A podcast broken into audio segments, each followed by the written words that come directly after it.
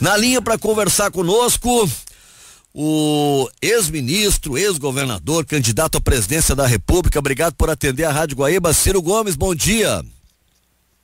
Bom dia, Nando. Um forte abraço a você e a toda a gente querida do Rio Grande que está na nossa Rádio Guaíba. Acho que a Ana Carolina está com você também. Um, um dos cumprimentos para ela. Muito obrigada. Uh, Ciro, é, agora no dia 30 foi lançado né, o, o livro Projeto Nacional O Dever da Esperança.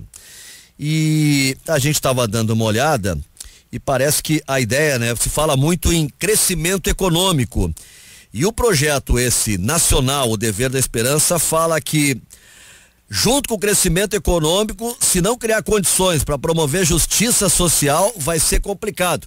Queria que tu falasse um pouquinho para nós sobre o lançamento desse livro e sobre né, essa ideia de um projeto nacional, Ciro. Esse livro, Nando, ele, ele é uma tentativa de explicar em linguagem mais popular, o mais simples possível, especialmente pensando no jovem brasileiro, né, o que está acontecendo com o nosso país. Um país fisicamente tão rico, tão extraordinário, que no passado foi o país que mais cresceu por duas, três, quatro décadas no mundo capitalista, e de repente, desde os anos 80, vem decaindo completamente, a ponto de chegarmos agora, na última década, a pior década da história. É, desde o ano 1900 até cá, o Brasil, do, do ano 2010 2020, praticamente estagnou de uma forma absolutamente grave. E eu mostro que isso não é por acaso, é um conjunto de causas que a gente precisa conhecer e a, a consequência disso, dessa estagnação com o crescimento demográfico, em cima já de uma tradição que não foi a mais generosa, o Brasil tem hoje mais da metade da população empurrados para a informalidade, para o desemprego aberto, antes da tragédia da Covid-19. Então você tem hoje, para você ter ideia, 100 milhões de brasileiros antes da Covid estavam obrigados a sobreviver com 413 reais por pessoa por mês. Imaginando a conta do aluguel, do celular, da, da, da água, da luz, do telefone, né, do transporte, você vê o tamanho do sofrimento que a esmagadora maioria do povo brasileiro está passando.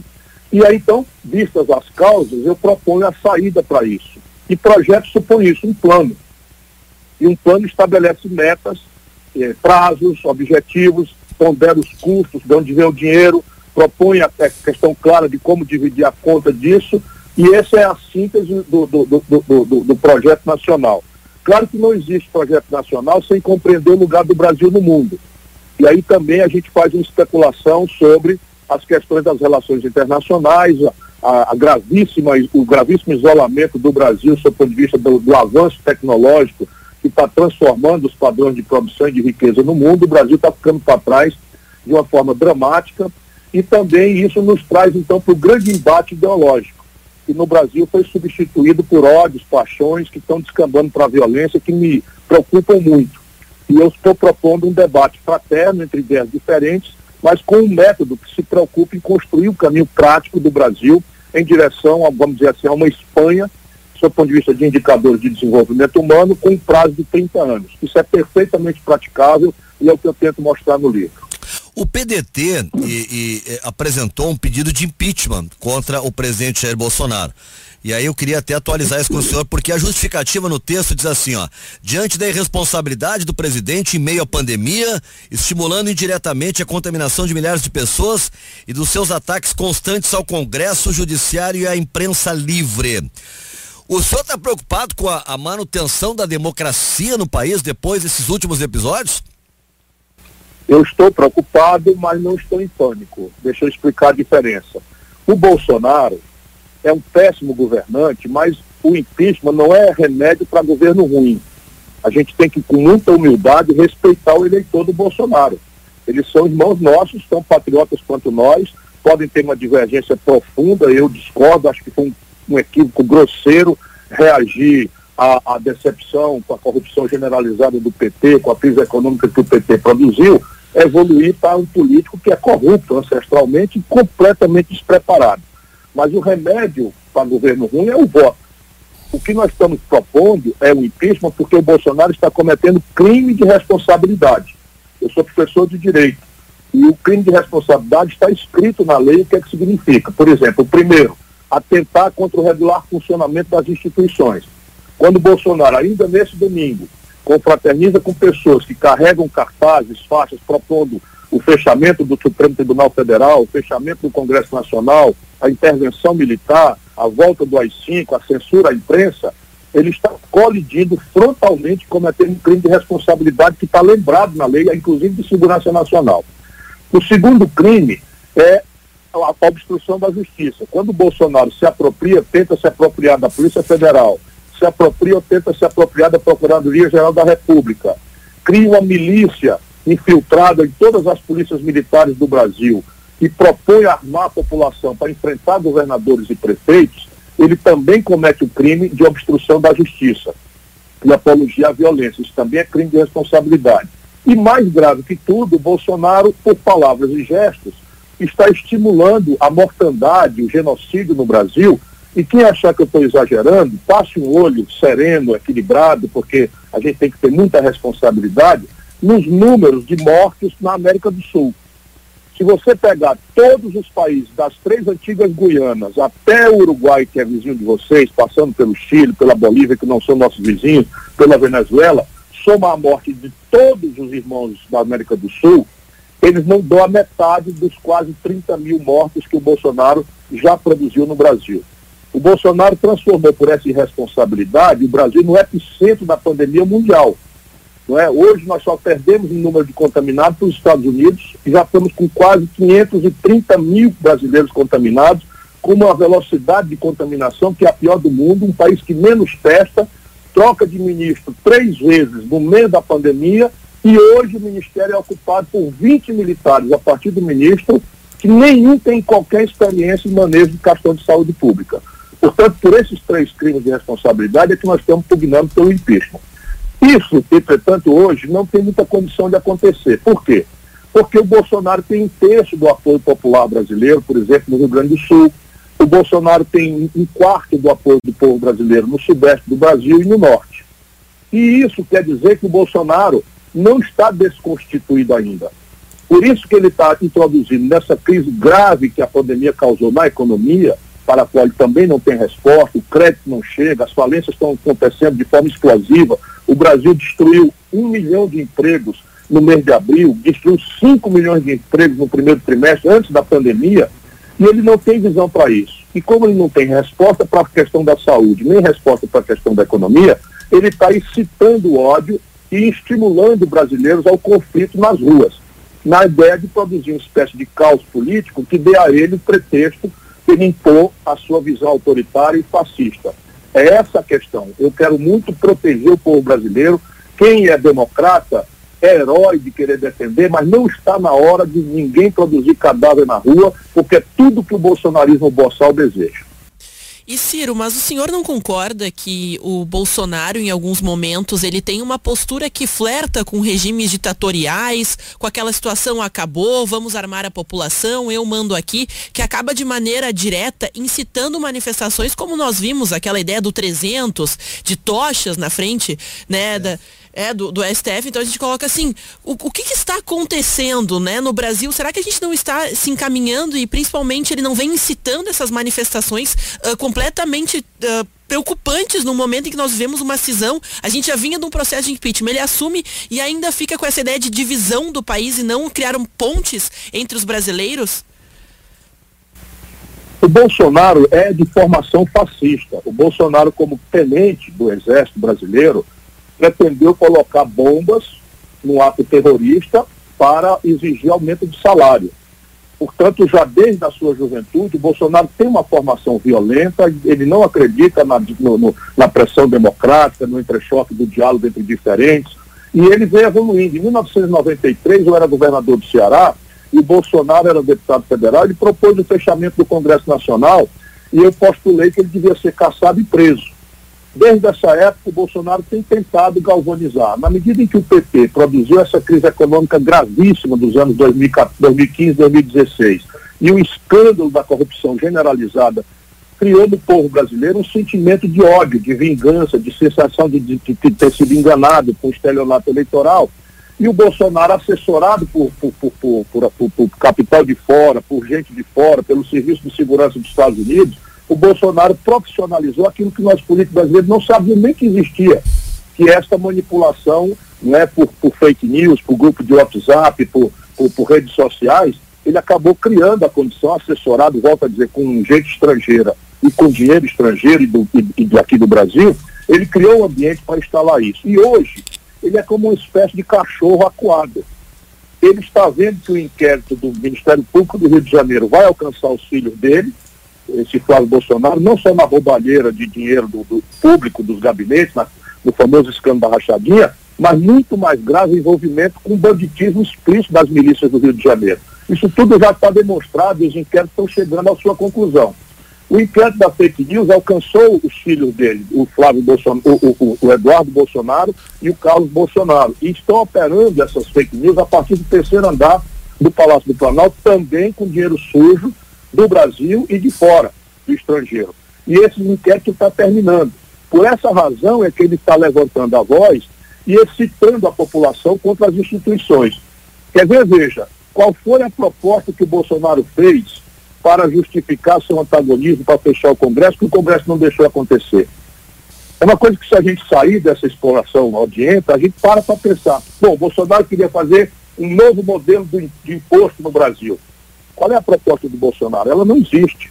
Bolsonaro queria fazer um novo modelo para, para enfim, para a Previdência Social. O Congresso foi lá e votou uma, uma emenda do jeito que o Bolsonaro pediu, que era injusta para 83% do povo brasileiro e manteve os privilégios. Por exemplo, os militares tiveram, os militares de grande patente tiveram um aumento de 22 para 35 mil reais no dia da, da reforma da Previdência. Ou seja, o Congresso Nacional Brasileiro, se tem um defeito, é que não está reagindo à altura para impedir a escalada autoritária e violenta do Bolsonaro.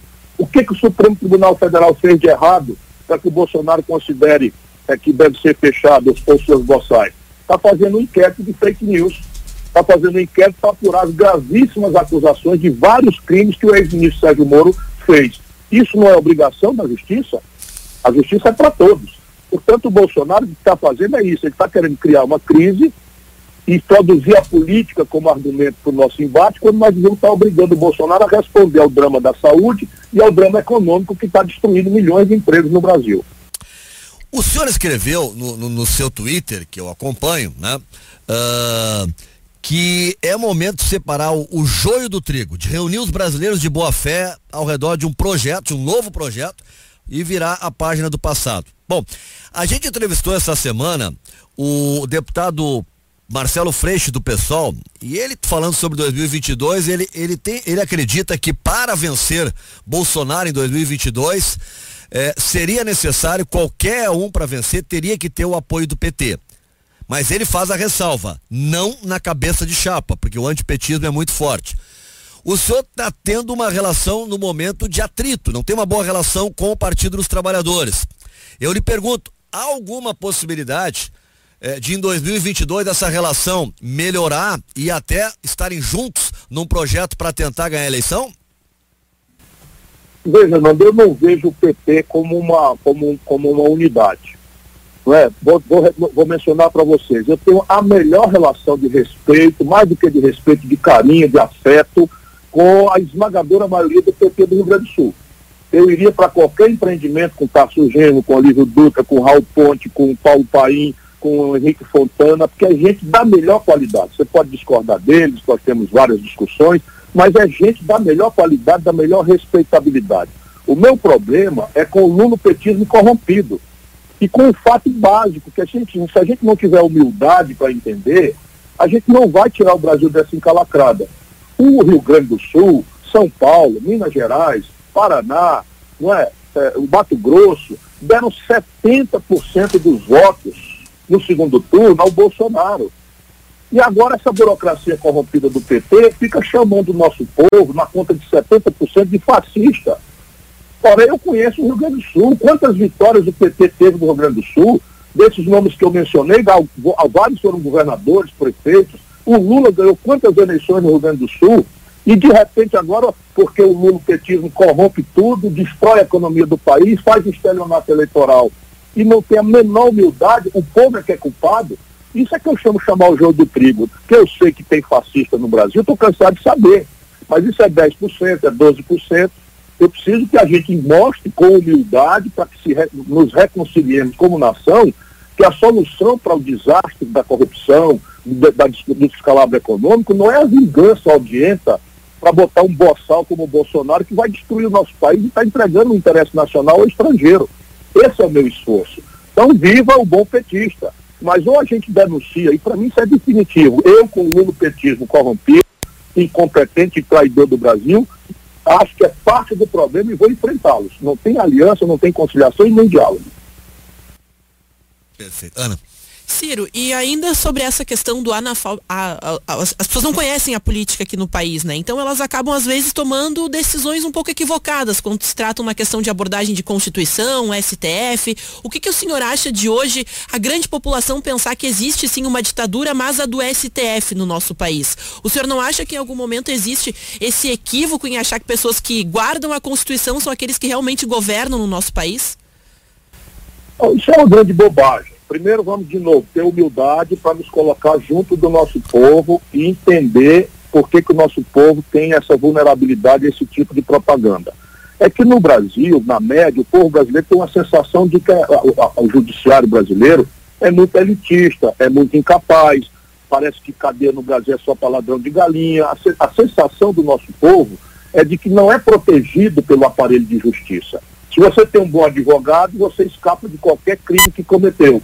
Se você não tem um bom advogado, você é humilhado, você sofre todo tipo de constrangimento, a defesa do consumidor não tem, as grandes corporações abusam e a população se sente desvalida. Isso então faz com que haja no povo um juízo muito pouco, muito pouco fraterno, muito pouco amistoso, muito pouco grato à estrutura de justiça no Brasil. E isso o povo tem razão.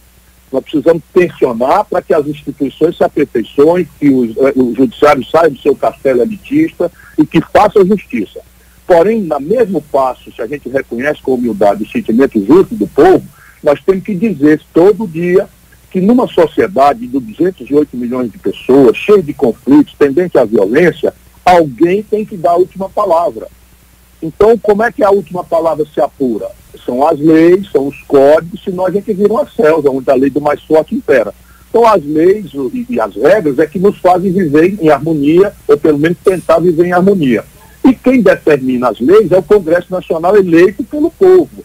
Portanto, tomar cuidado com o voto é muito mais importante do que esculhambar o Congresso no dia seguinte como instituição, que também tem seus gravíssimos defeitos, é muito elitista, promete uma coisa na véspera da eleição e faz outra na, quando se elege, mas quem elege o Congresso é o povo, e o Congresso é que faz as leis. E quem dá a última palavra é o Judiciário. Se não, volto a dizer, é a selva.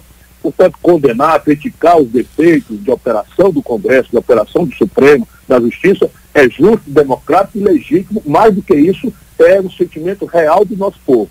Mas proteger a existência da instituição é a garantia de que nós não vamos virar uma selva.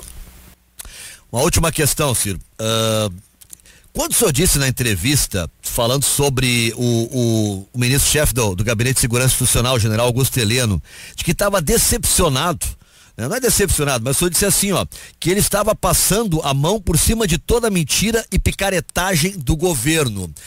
Eu usei a expressão, o senhor estava decepcionado, porque é a pergunta que eu quero fazer, o senhor tinha uma boa uma boa impressão, uma boa expectativa do, do general Gussereni se decepcionou por ele estar tá fazendo isso? O senhor imaginava que ele faria melhor? Por isso o senhor deu essa entrevista? Não, eu tenho todas as medalhas militares brasileiras para minha honra e orgulho. E considero que um projeto nacional como esse que eu defendo precisa de uma estrutura de defesa profissional, bem equipada, porque senão o Brasil não pode dizer ao mundo, isso aqui é o que eu quero fazer e quem manda no meu nariz sou eu. O que está acontecendo hoje? Uma parte das Forças Armadas, especialmente esses generais que entraram para a política, estão traindo o juramento. E a minha declaração foi feita em cima de uma declaração absolutamente estapafúrdia que esse Heleno falou. Ele disse, falando do ministro, do ministro, do ministro Celso de Mello, que é o mais qualificado dos ministros brasileiros no Supremo Tribunal Federal, é o decano, respeitado por gregos e troianos, ele falou ali que não que era intolerável uma, uma, uma, decisão processual que o ministro tinha feito. Ora, quem diz o que é tolerável não é tolerável numa democracia, no Estado de Direito, é a Constituição, é a lei. E aí fica esse, esse, esse, esse traidor da pátria responsável pela entrega dos interesses nacionais mais graves aos estrangeiros, entregar a base de Alcântara, operaram com os militares americanos na Amazônia para provocar a Venezuela, opera, botaram um vice, um general brasileiro na vice, no vice-comando das Forças Armadas Americanas no, no, no, no, Comando Sul, e ele sabe que eu sei dessas coisas todas. Então é preciso que a gente diga com todos os S e que os militares são muito respeitados até a hora em que eles representam a defesa do país e o cumprimento estrito do seu juramento à Constituição brasileira. A partir daí, são meros politiqueiros, salafrários e, no caso do Heleno, um mentiroso. Porque ele, ele, ele depois, sob juramento ao Supremo Tribunal Federal, e, e disse que o Bolsonaro não estava querendo aparelhar a Polícia Federal naquela reunião que a sociedade brasileira inteira assistiu e que o Bolsonaro anuncia que vai controlar a Polícia Federal para proteger os filhos e os amigos. Portanto, ele é um mentiroso, além de tudo mais. Tá bom. É, o senhor vem a Porto Alegre para a campanha da Juliana Brizola, prefeitura? Venho sim, Juliana Brizola é nosso tesouro, vai representar aí a nosso projeto nacional, porque sem o Rio Grande do Sul, Brasil e, e Minas Gerais, o Brasil volta às antecedências da, da, da Revolução de 30 assim como também vou abraçar meu querido amigo Beto Albuquerque, que é um companheiro do PSB, que eu tenho muito afeto e carinho. Vou, vou logo mais assim que nos permitirem aí as, as regras de contenção, eu vou de volta ao Rio Grande. Ciro Gomes, muito obrigado por atender a Rádio Guaíba, viu? Muito obrigado, um grande abraço. Um abraço para você, Nando, um abraço Ana Carolina e se cuidem. Tá bem. Obrigado. Obrigado. Ciro Gomes foi a nossa atração aqui na abertura do programa.